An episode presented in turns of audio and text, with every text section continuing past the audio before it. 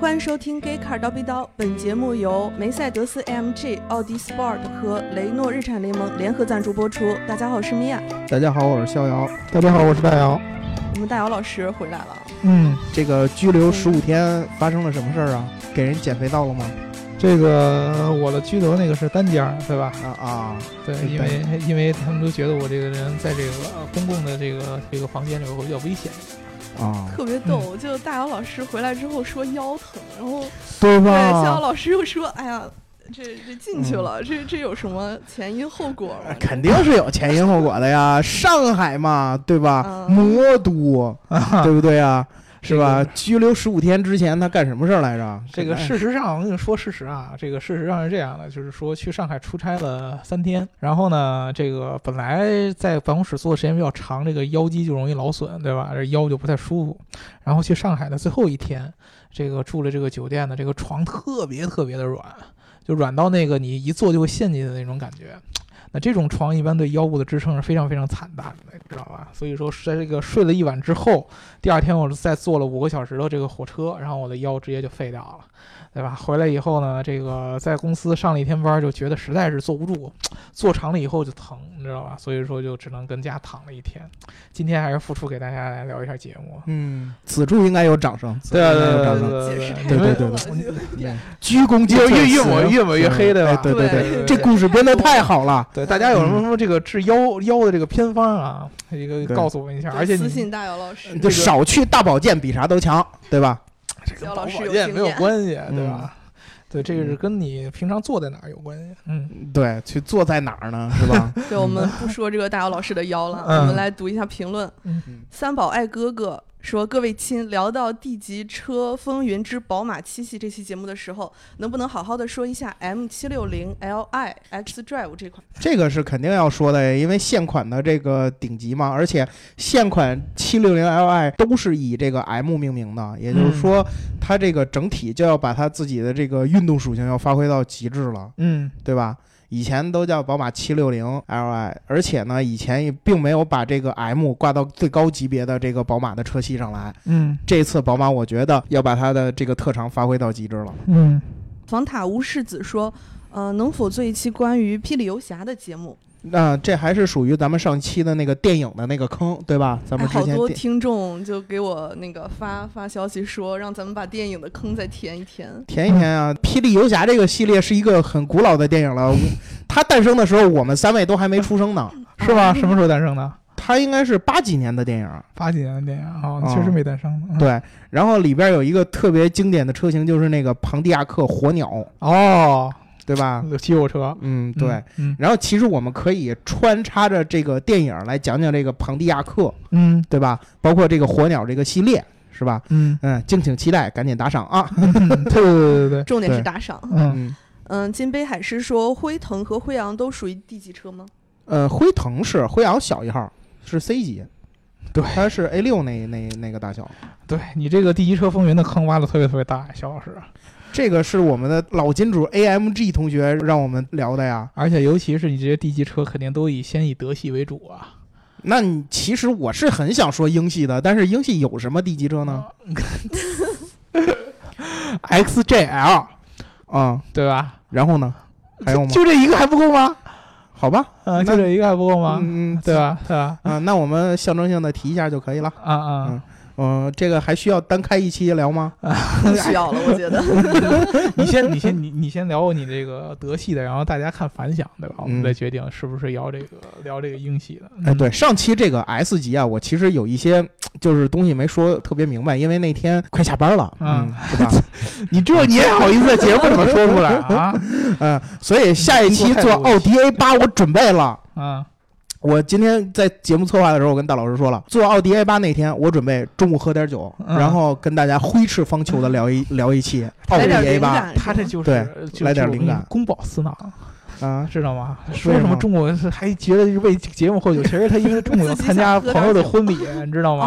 哦，这样然后啊请假，然后下午回来录节目。哦不是我，我们然要后说 X 一给网上贴金，我是为了节目策划来喝酒，哎呀，恶不恶心你对，白们？啊感动了哎一下，对因为专门为节目喝点酒，哎，哎呀，我发现大老师这个对于我的这个之前的对他的打击，他现在非得要报复对对对对我。 对对对，你这心怎么这么小 呢？出来对混，吧我跟你说，迟早是要还 的啊！你提前还干净了以后呢，嗯咱以后还好点儿，对不对嗯？好好好好，嗯对对对对对嗯，那还有一条评论我得念一念，啊！裸体的加菲猫说。呃，逍遥老师，你这个大直男，说米娅老师和车一样老。不是我这上是一在，期嗯我这是在夸米娅老师，夸我和车一样老是嗯没吧没没没听懂，就是就是这个，你像虎头奔一样，对吧？这么有影响力，这不好吗？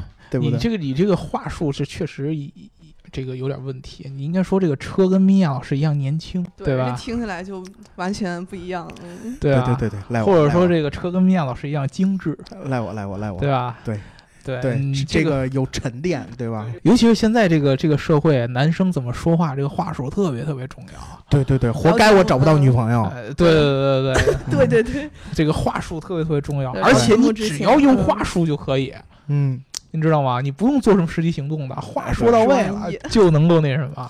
哎呀，怪不得情场老手啊！对啊，这聊节目之前这个这个被被拘留十五天和没拘留过的就是不一样啊！对，被对吧拘留十五天被人打坏了，你知道吗经？验之谈。啊经验之谈，经验之谈。嗯嗯，那我们这期节目要聊的呢，就是我们这个金主爸爸嗯雷诺日产联盟。嗯，就经常给我们打赏，我们以嗯前有没有聊过？没有专门聊过这个联盟对，吧？没有聊过这个联盟，嗯我们说过英菲尼迪了，嗯然后对说过是 GTR，嗯，嗯 然后说过雷诺的一些事儿，嗯但是没有把这这个相互之间整个串联起来，整个的说一遍。嗯嗯所以我们就是准备这个，既然金主有打赏，我们就把这个雷诺日产联盟这事儿给大家说一说。是对，这个对雷诺是个法国牌子是吧？对然后对日产他们两个就是有什么渊源呢？大姚老师，对这个，其实雷诺日产联盟是。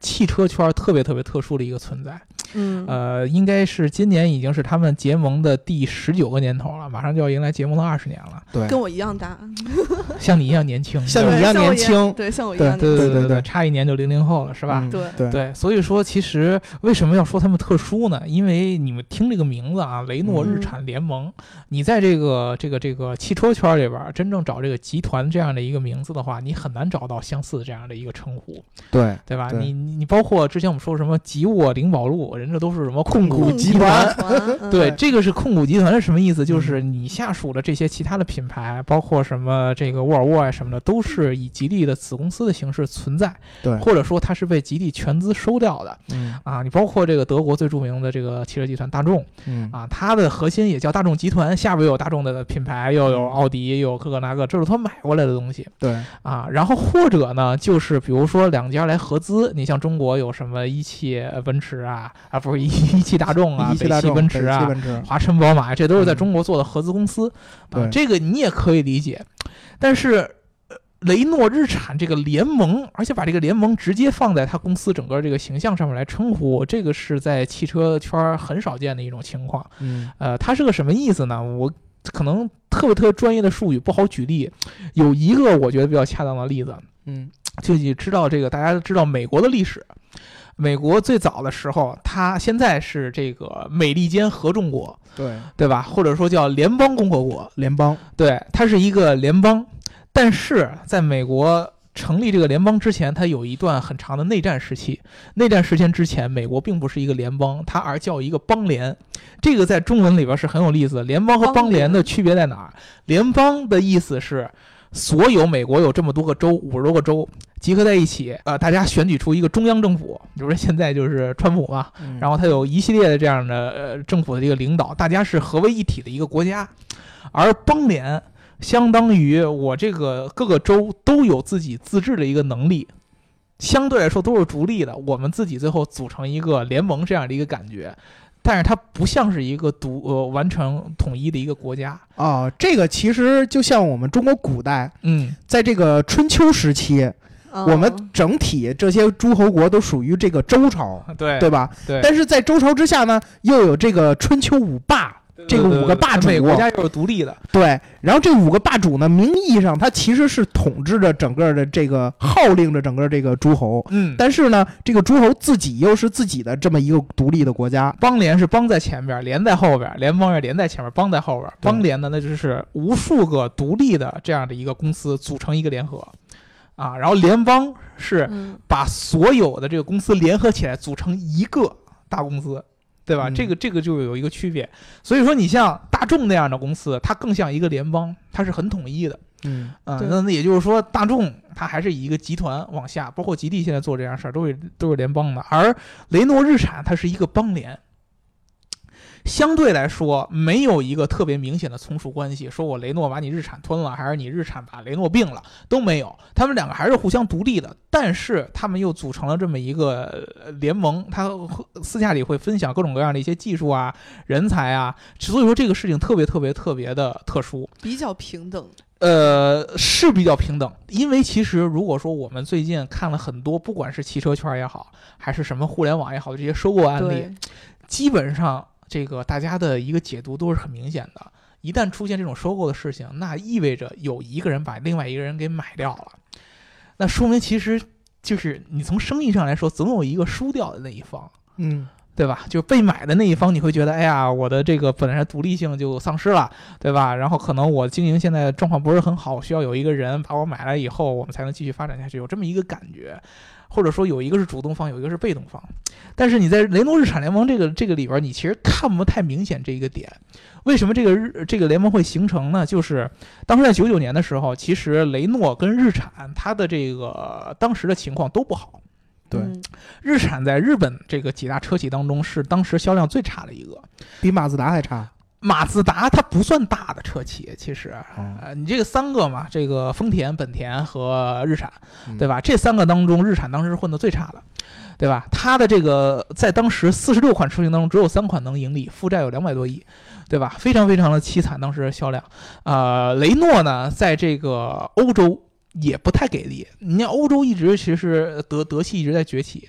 对吧？法国的车其实曾经辉煌过，但是逐渐开始走下坡路。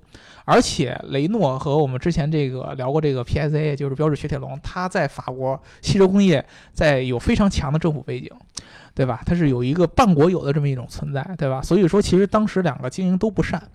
然后当时雷诺的 CEO 提出的想法是通过来跟日产结盟，然后来购这个怎么说呢？算是重振自己品牌的这样的一个能力吧，因为他们看到了一个特别好的一个情况，就是他跟雷诺，呃，他雷诺跟日产特别互补，雷诺重视欧洲市场，日产呢正好是在亚洲跟北美市场，对吧？俩人市场不冲突，技术上呢也比较互补，对吧？法国人重的是设计，对吧？然后之前底盘也比较强。雷诺，呃，这这个这个日本人这边呢，日产呢是重视这个车的性价比，但是日产的车你知道，这设计起来它的这个个性是不强的，非常非常的平淡，对吧？所以说其实双方是比较互补的，但是。在他们刚开始组成这个所谓的联盟的时候，整个的汽车行业都是不看好的。为什么？就是我们之前说的，就是之前汽车行业从来没有见过一个类似于这样的一个体系存在。嗯说不是一方收购谁，也不是俩人合资成立一个新公司，而是俩人就是对等的联盟。他们的对等联盟的方式就是互相持股，日产去持这个呃呃这个雷诺去持日日产百分之三十多的这么一个股份买过来，然后呢，他也要求日产去反过来也持有雷诺的百分之二十多的股份，但是由于当时日产实在是。经济情况太差，他当时还都没有钱去买雷诺，只能去承诺说，我一旦经济状况去好，我会去买。对吧？当时出现这种情况说，没所有人都不看好，所有汽车行业的什么分析师啊、咨询公司啊、媒体啊都不看好。当时比较看好的反而是应该是奔驰去买克莱斯勒那件事儿，嗯对吧？当时正好这个奔驰买克莱斯勒也是九八年的时候，也对是一个挺98大的一个年收购案。当时哎大家觉得哇，奔驰当时如日中天，太厉害了，组成了当时世界上第一大的汽车集团，对吧？他是他觉得这个可能会更更成功一些，没人看好雷诺日产，只有雷诺这个自己内部的几个人去比较看好这个收购的这个方式，但是他们面临一个特别重要的一个难题，就是你们想一想，法国人对你给你们的印象是什么样的，浪漫，对吧？浪漫呃但，但不是一个干事儿的人啊，呃对，比较随意，对，嗯浪漫，重视生活，对吧？重视情调。日本人给你什么感觉？严谨死板，踏实，呃比严谨德国人还过。比德国人还较真儿，对嗯对吧？就是这种，就是法国人干起来就是他他他他他比较生活化一点儿，对吧？比较以感性为主。日本人典型的是理性占占第一的，甚至来说可以理性到在这种企业运动上理性到一点感性都没有没有的这样的情况。很多时候觉得你这个企业文化完全融合不在一起，对吧？而且你还双方日产和雷诺都有相应的政府相关的这个背景在，对吧？法国和日本都是这个政府对汽车工业有很强影响力的这么一个存在。你从不单单是企业的文化之间，还象征着国和国之间的文化。你这个中间怎么调衡？很多人都觉得肯定做不成的，这个这个联盟肯定时间不够长。但是就出现了一个这个到目前为止汽车圈特别神的一个一个一个领军人物，叫做卡洛斯·戈恩。啊，这个人当时是在这个法国的这个雷诺来任职的。他是一个黎巴嫩裔的一个法国籍，啊，当时在这个法国，呃这在雷诺的职位是一个高级的执行副总裁，对吧？他当时被这个雷诺的 CEO 这个委任，说你去日本去接任这个日产的这样的，最开始做 COO，后来又做到 CEO，对吧？去负责这个雷诺日产联盟在整个日产这上面的这样的一个工作，主要目标就是要把日产给拉拉翻身。这个人大家后来都知道了，这个是汽车圈领导界非常传奇的一个人物，在对当今，对吧？尤其是很多人把他叫做这个 GTR 之父，对吧？因为对是他的主导下，或者说他进来日产之后，日产又发布了这个重新改款的新的这个 GTR，被现在被大家所誉为这个呃东瀛战神，对吧？有这么一件事儿，而且在他的治下，日产第一年在两千零一年的时候就又开始盈利了。对吧？所以说他的这个作为是特别特别厉害的。他在这个日产雷诺、日产联盟当中起的一个非常重要的作用，就是他连接了这两个企业的企业文化。他的做法就是，我每每个月固定的法国办一半工，然后去日本办一半工，法国办一半工，日本办一半工。这种做法其实对于一个这个这个这个外国人来说是非常具有挑战性的。比如说，其实我不知道肖老师，你看这个德国那边儿，很多的这个德国的老板。在中国的这个、呃、中国车企的这个中国区任职的时候，其实他对中国的具体的了解并不是很多，哎，对，没错，对吧？确实是。他其实就我有点像，就是有点像这种话语转达者，他把中国的情况总结起来，然后汇报给德国总部。其实到最后决策的还是德国总部的人。那么他真正在中国的作为其实并不是很多，整个产品的研发呀什么的核心啊，全在这个德国，是有一个统一的一个内核来主导的。而这个卡洛斯根做的事儿是我亲自到日本跟日本人、跟日本的研发团队、日本的工厂、日本的销售营销，跟他们打成一片，我去以他们为核心来去扭转日产的这样的一个形势，这个对他的挑战是非常非常严峻的。他他之前这个有个采访的时候说的就是他第一天到了这个日本，从来没有没学过日语。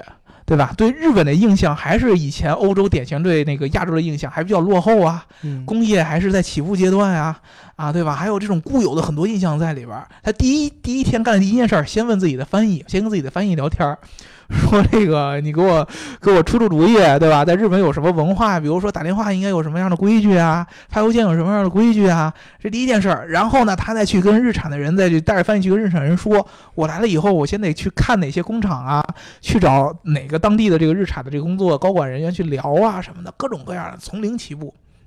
但是就是这样，他坚持的一个原则就是，如果说我想要让这个联盟成功的翻身，那么他的这个翻身方法一定要出自于日产内部，而不是我以一个外部者去跟你说你要做什么做什么做什么。这个是他做的特别成功的一点，有点类似于，其实有点类似于之前这个这个这个舒服哥。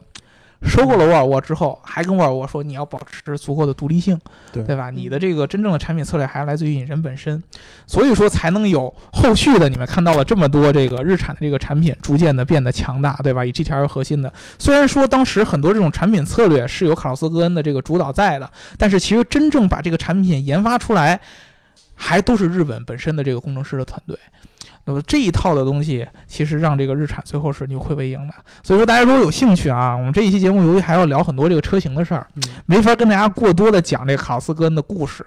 但是其实这个雷诺日产的联盟能走到今天，这个卡洛斯戈恩是在当中是有一个不可取代的一个位置的。啊，大家如果有这个兴趣的话，可以给我们留言，对吧？我们可以具体跟大家单开一期，因为我们之前一直说要聊一个汽车行业的名人嘛，汽汽车名人堂名人堂嘛，对吧？这个卡洛斯戈恩绝对是能进的，有能力在这个名人名人堂当中有一席之地的啊！对我们肯定得先从那些老前辈了解，嗯对吧？把网民这个改成亨利·福特的那本传记在我书包已经揣烂 了，我每天回家我都我都看。对对对对，这嗯个这个到时候也可以跟大家聊。但是呢，嗯这个他的地位是毋庸置疑的。现在他已经卸任了这个日产的这个 CEO，对但是呢，他还是这个雷诺日产联盟的这个董事长，所以说他其实还是会继续希望于领导这个集团再走下去。嗯他有很大的野心。你比如说，其实这个雷诺日产联盟现在是全球插电混动销量最高的一个车企。对。对而且他甚至超越了丰田和大众，连卖车卖的也比他们嗯多。对对，其实这个这个层面上来说，而且他最近又并购了三菱，对吧？又把三对，菱又给把三菱收进来了。对，又把三菱也收回来了。所以说，他的动作还是非常非常多的。嗯，很多人预测他的时间绝对不可能比这个奔驰、克莱斯勒要时间长，但是人家已经超过他十年了。对，零七年的时候，奔驰克莱斯勒就就解体解开了解体了，对吧？嗯他一直坚持到了现在，这个联盟还在存在，所以说可能在他的治下，这个联盟还会继续走下去。嗯但是如果说他退退休了、退位了，这个这个这个这个联盟还会不会这样？这个就说不好了。嗯就一旦这个没有一个人能把他们两个公司不同文化的愿景能连在一起，这个就很难做了，对吧？他嗯接任的这个是一个日本人，西川广人啊呃。这也是他虽然说他接任的是日产的 CEO，但是他也不是联盟的主席，联盟的主席还是卡洛斯戈恩，而且这个西川广人一直是卡洛斯戈恩当 CEO 的时候他的副手，对吧？嗯？嗯一直是他这个体系内的人，对这个还是可以能理解的。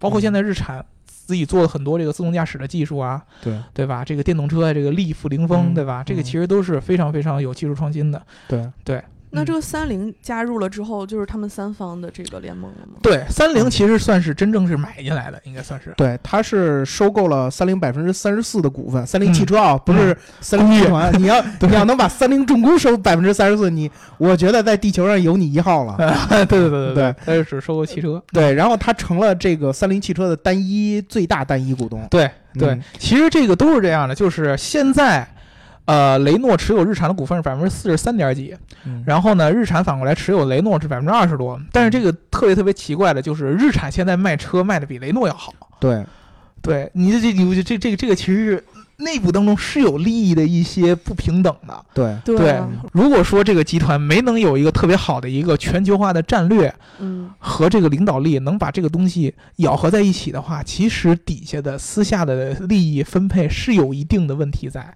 哎，对，对，就但如果如果以后这个联盟它不存在了的话，就是日产和雷诺他们两个，现在是这个情嗯况，现在这个双方它的联盟在一起，它能给自己带来很大的利益，嗯，所以日产可能会觉得，比如说你占我钱多点，虽然说我车现在卖的比你好，嗯你占我钱多一点儿，比如说我我我卖出来的利润可能还得分给你很多东西，对不对？他觉得这样对他来说还是有帮助的，比如说雷诺也可以给他带来一些欧洲市场的一个销售啊，对，对啊，包括这个雷诺给他带来一些品牌的一些效应啊，这都可以。但是嗯如果有一天他觉得，诶，没有那么多好处了，你还从我这儿分很多钱，对吧？这个可能就会出现问题。但是对这个就只是后话了。是，但是现在这个戈恩一直治下的话，还没有这个形势能出来。对，嗯嗯，嗯这个联盟还是一直比较稳定的。哎，对，大老师说到了这个这个资源共享这事儿啊。嗯对，其实现在最重要的就是他们现在两家正在合作的推出的车型，嗯就是他们基于这个模块化平台 CMF 打造的这些车型。嗯你包括这个雷诺那边的这个科雷嘉、科雷傲，嗯和这个日产那边的这个呃逍客和奇骏，嗯，他们都是同一平台的。嗯然后他们这个这个平台啊，其实定制化的这个能力，其实是要超过这个大众的这个 MQB 平台的。是他们这个 CMF 平台是可以从这个最小的车嗯一直到 MPV 嗯都可以从这个平台产出，拉长缩短，嗯哎对，拉长缩短，然后包括前桥后桥。 嗯。嗯你拿出来就拼上，然后发动机那边拼上，座舱拼上，这个特别像嗯那个，其实有点像沃尔沃那个 CMA，哎，对对，那个模更模块化的那种对生产方式。对，对是要比大众这个横置发动机这个平台要要要定制化要强一些的。嗯然后呢，这两家呢也共享了这个呃日产引以为傲的一个发动机，嗯，就是它这个 VQ 系列。嗯对，VQ 发动机是曾经连续十几年获得这个沃德十佳发动机称号的这个这么一款发动机，书记也特别喜欢，对嗯是吧？嗯书记特别喜欢的这款发动机，嗯，然后在雷诺的一些车上也选用了这个发动机，用的是它的那个 V 六那一款啊。然后，但是这两家呢，其实并不是很像的这个其他的这些呃母公司和子公司的那种销售手段。嗯你包括大众，其实他们这些车使用的这个 MQB 平台，但是他们在级别上还是有差异的。嗯对吧？你像这个 TT 啊、A 三啊，就是要比高尔夫他们要要高一级别，所以他们在这个产品的这个竞争上相对来说少一些。嗯但是你你会看到的是，雷诺和日产他们同平台造出来的车，事实上是相互之间有冲突的，嗯，而且甚至上在定价呀、在级别差不上啊多差不太多。嗯然后有的时候甚至他们是站在对立面的，嗯就是很多的这些这个网站呀、或者什么的，说让你选车，他们有时候会把雷诺的科雷傲、科雷嘉嗯，和日产的这个逍客、直奇接对骏比，放在一起对比，嗯哎，我就觉得这个就是他们联盟所产生的这种效应嗯 和这个公司的这种集团化的这个区别。嗯就相互之间自己还是有自己的这个经营战略的，对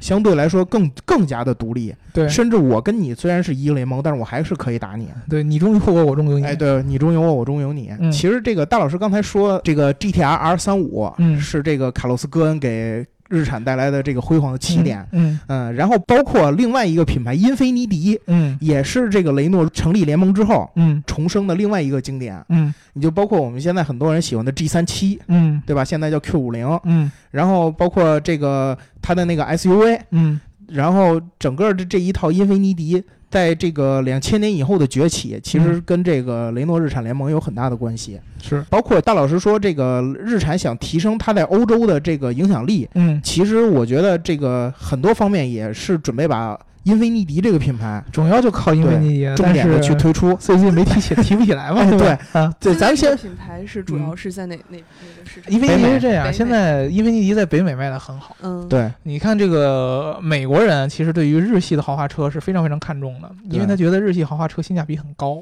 嗯对吧？嗯反而是这个德系的豪华车，在美国人眼里看着比较土豪，嗯，对吧？但是欧洲不一样了，欧洲真的你在大街上，可能雷克萨斯你还能看到，因为你就少之又少。哎，英菲尼迪在一些车展上，甚至包括有时候在日内瓦车展上，你都看不到它。呃对，非常非常法非兰克常福车小展众什么的，对，只有在这个中国还好一些，中国现在也干不过雷克萨斯，对吧？北美其对嗯实跟雷克萨斯也也干不过。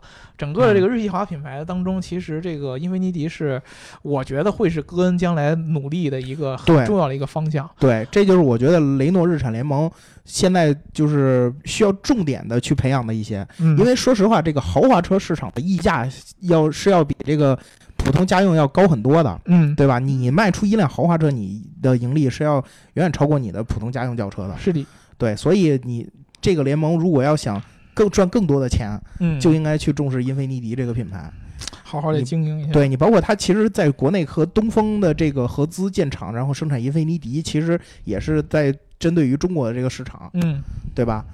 但是这个未来未来怎么说呢？这个呃，雷诺这个日产的联盟，未来你们觉得他们重点应该往什么方向走呢？我还是觉得是英菲尼迪这边儿，嗯然后保持现有的这策略吧，嗯，然后重点我觉得应该发展英菲尼迪。它现在底下都有哪些品牌？现在你想啊，现在这个在中国你能看得着的，三菱现在已经算新进来了，对吧？嗯这个雷诺、英菲尼迪，然后这个日本身的尼桑，对对吧？这几个，然后在国外还有那个 Dacia，啊，对吧？达西亚对达西亚也是他们的，对吧？嗯还有对还有哪些？哪些？我想想啊，有这个嗯雷诺、三星，灵动三星是什么？雷诺、不三知星道都没没没听说没过听。说过。对，这个在在咱国比内较，小，嗯，嗯，对，哎，我其实他这次入主这个三菱汽车，我还是很期待的，嗯因为三菱的这些性能车嗯，在历史上还是相当不错的。你比如说这个 EVO 系列，嗯，对？吧？如果这是卡洛斯·戈恩，要是像能恢复 GTR 的风采一样，去把这个 EVO 系列重振，我觉得这个对于很喜欢性能车的这一帮这个圈子来说也是一个好消息，嗯，对吧？对，确实是这样。哎，嗯我其实我想问问你们俩一个问题，你们觉得为什么现在这些汽车的企业都想要把自己的这个这个这个体量扩得这么大？我觉得就是形势所迫嘛，你不大别你就要被别人收购啊，那那这么大有什么好处吗？占领市场啊。占领市场啊？从对公司本身上面有什么好处吗？你们觉得？我觉得就是霸占大份额，然后就能够这个有一个怎么说呢，先入为主主导的作用吧。还是市场方面，对你比如说像宝马和奔驰把这个共享出行这个业务合并，嗯，你说这是不是就是强强联合，然后然后去占领市场？这个是。那你对比吧如说，为什么大众它要做到这么大的大集团？其实我觉得大众这个集团其实也也不是没有问题存在的，问题挺大。对，烧钱呀、什么之类的也挺多的。呃我我其实我我一直想不明白，就有的时候这个车企，因为真的能花钱买来的一些品牌，它当时的情况都不会很好。但是它有它品牌影响力在呀，是啊是，那你买来了以后，我个人的理解啊，就是唯一的我能想象到的就是。他希望能通过扩大体量来减减低自己的内耗，因为其实任何的一个车企，你到最后的目标都是做一个国际化的一个品牌。对，对吧？你就像只做某一个单一领域的市场是没有很大的一个发展前途的，对或者说总会遇到一个天花板。在那个时候，最简单的方式就是通过合并或者说是收购，直接把某一个地方的现成的资源拿过来，嗯然后用。但是呢，你同时就会面对一个新的问题，就是你把它收购出来之后，你怎么能够把它的东西消化成你的东西，然后把你的理念让他也认可，对吧？这个会变成一个新的问题。你看这个奔驰和克莱斯勒，他俩就没有对太啊，好。对啊，对啊。一比如说，你其实你仔细想一想，奔驰，奔驰现在虽然说它品牌已经做得非常非常成功，但是你想，奔驰其实没有那种多品牌太多的多品牌战略了，已经。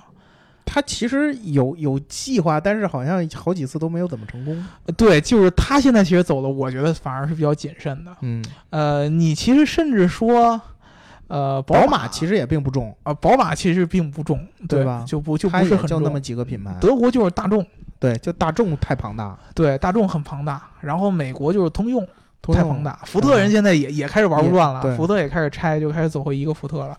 嗯那反而是这个现在这个，你像这个菲亚特这样的，然呃后吉利 TSA 啊 PSA 这种，就是这个变成现在行业里边的两个两个趋势了。要不然就是我要保持我的核心品牌的实力嗯，啊，然后我觉要得首先是你核心品牌很有实力吧，嗯。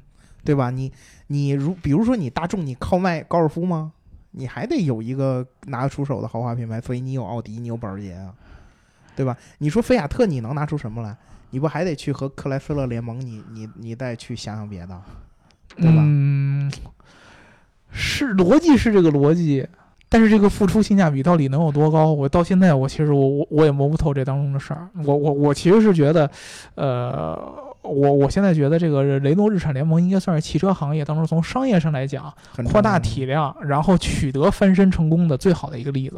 对，剩下的企业，我反而会觉得它这种收购啊，或者说这种扩大体量的，只是为自己续命，嗯，它解决不了太多核心的问题。就是你的意思是，它未来的发展会比那种大众啊那些，你会你好你想想大众，大众，它如果说它核心那几个产品不够强的话，它自己那些分的品牌，它绝对养活不了，嗯，对吧？它它它对它是绝绝绝绝对养活不了的。所以你包括其实雷诺日产联盟人家做这个事儿，如果说这个日产没有能够及时把这个销量翻回去的话，那基本上把两个就都拖垮了。嗯，对吧？这个是很有可能的。所以说，其实到最后啊还得靠自己的这个产品来解决问题。就反而可能包括卡洛斯根，他最后解决问题的方法也是从日产内部对找出来的。对，他也不是说我就从法国一下所有人都入主了以后，你们日本人让开，我自己来干，他不是这样的。对，所以说这个事儿让我其实一直也也想不明白，这个东西真的说收购是能解决问题的吗？或者说一下扩大体量能解决问题吗？还是说最后还是看其中的某一个人，或者说某一个策略？所以我其实就要看看这个 PSA 和这个 FCA 他们的这个、这个结果了。对你比如说 FCA 现在有很强吗？没有，我 就一直觉得克莱斯勒这个公司是跟谁谁谁谁有问题呢？对啊，包括 PSA、PSA 也也也没有很明显的这个，虽然说现在是体量也是特别特别大了，对吧？嗯对嗯销量也特别特别高了，但是产品你说有有有一项有很大的进步吗？也没有，感觉也没有，对吧？对所以说这个这个其实大家如果说你们这个小伙伴有什么高见啊，可以跟嗯我们来分享一下。对，啊我们对大姚老师、肖老师实力操了一波心。嗯我我因为确实这个我觉得挺明显的，因为 哎，那你觉得吉利这个是好是坏呢？吉利它有一个不一样的。嗯吉利，我觉得跟这个日产和这个这个这个这个雷诺有一个很明显的一点，它是真的是要通过只能通过这种方式走出国门，对吧？嗯吉利在这些收购之前，它是个国际化公司吗？不是，它根本就不是，嗯对吧？它的这个区别是不一样的。你其实你你这个可能是我能觉得你扩大体量当中的一个唯一的好处，对，就是你经常会发现，你跟这个这个大的这个国际化的车企接触多了以后，他们总会跟你说一件事儿，就是他们很多的决定都要等到总部来批，对吧嗯？这件事儿其实是对于一个大的体量的公司来说是很痛苦的一个过程，对吧？但是如果说你的体量在足够各个国家都有足够的影响力的话，然后你的动作还能很快。然后你其实是可以把这件事儿有机的利用在一起的，就像吉利能把沃尔沃利用成嗯现在这样一样，嗯对吧？你比如说大众，大众那种庞大的帝国，你真的可能是某一个产品要研发，真的我没准儿得往上推，推到推到这个这个这个马这蒂个亚斯穆勒，马蒂亚斯米勒那那那那那推推到德国，然后德国再批下来。你想想，德国做决策的那个人，他有多了解中国？马蒂亚斯穆勒吗？对呀、对，你觉得他他能有多了解中国？这个这个这真的说不准，对吧？只能靠他的产品足够强，我的产品特别强，我可以通吃，对吧？嗯可以，可以，可以这样。但是你如果说你像吉利那样的，我相对来说，我虽然说一个大的体量，但是我可以互相平等的，嗯，对吧？互相学习一些东西。就是这个算是封建和中央集权的区别吧，对吧？呃，有有有点对，像你看，你看，沃尔沃虽然是你旗下的一个品牌，但是你它有高度的自治，对吧？对，而而你嗯大众，其实你在这你你你在其他的品我牌没什么内自制能力没了什么自制能力，没什么自制能力，真的。你你其实其实我觉得吉利这个它做的有点像日产联盟的这种、嗯这种形式。它虽然说它现在是一个控股集团了，但是它其实品牌内部的人还是相对来说很独立的， 嗯，对，对吧？你你你你其实吉利，你凭什么去管控人家沃尔沃的产品研发这些东西？你方法还得向人家去学，对吧？这个这个这个当中是有很多的玄学在里边儿。嗯我其实现在咱们这个年龄段是理解不了，可能这嗯个很多人去问卡洛斯根，这个很多人去问他这个问题。嗯，之前他都不愿意说，对吧？嗯最近他这个卸任以后，他聊了好多，经常去什么 各种各样的商学院去给人嗯讲，也哥在行对，哥在当年什么做过的各种各样辉嗯煌的事儿，然后如何带领团队创新这类乱七八糟的。所以说，大家大家有兴趣，我们可以跟大家去聊一聊这些事儿。嗯啊好嗯，嗯，我们周日还继续地级车风云，奥对，迪第 A 一八车，风哦奥嗯奥迪 A 八，哦对吧？ OK 肖老师，吧肖老师体验完了回来，对吧？啊，这对样，胸有成竹的跟大家要要说一下。哎，，对，那新 A 八的这个操作系统确实不错，嗯确实不错，嗯，到时候咱们细聊啊。嗯，哎，最近有不少那个行业内的汽车就是收购啊、合并这种例子。非常非常多呀、对啊对啊，这个这个这个这个那叫三菱，这个就是一个，嗯，虽嗯，然说也有一段时间了。然后嗯奔驰和宝马的那个 c a 合 r t 并 o 和这个这个这个这个 Dream Now Drive Now，对对对对对，业务合并，对业务合并，这也算是对我们小伙伴儿要是对这个汽车行业内这个收购合并有什么高见呀，觉得嗯，有什么优劣什么的，可以跟我们就是互嗯动两位一下老师交流讨论一下。对对，因为真的，其实呃，本来我们是聊技术的公、嗯是一个媒体嘛，但是到商业上来说，这个也不能不说，嗯嗯，对，而且如果想听，呃，聊什么电影啊、人物啊，还有车型，记得把名字改成这个想要聊的话题。嗯，嗯对，然后我们就会选一个，选一嗯，个幸运听 众，然后对，一点一点填坑啊，哎对对一点点填嘛。嗯坑可以随时开，嗯然后慢慢填呗。嗯，对，行嗯行，那我们这期节目就到这儿，欢迎给我们点赞、打赏、评论，点赞打点赏 赞、打赏、，加评论，对，一人一遍。评论嗯，嗯好嗯，好嘞嗯，拜拜。拜拜。拜拜。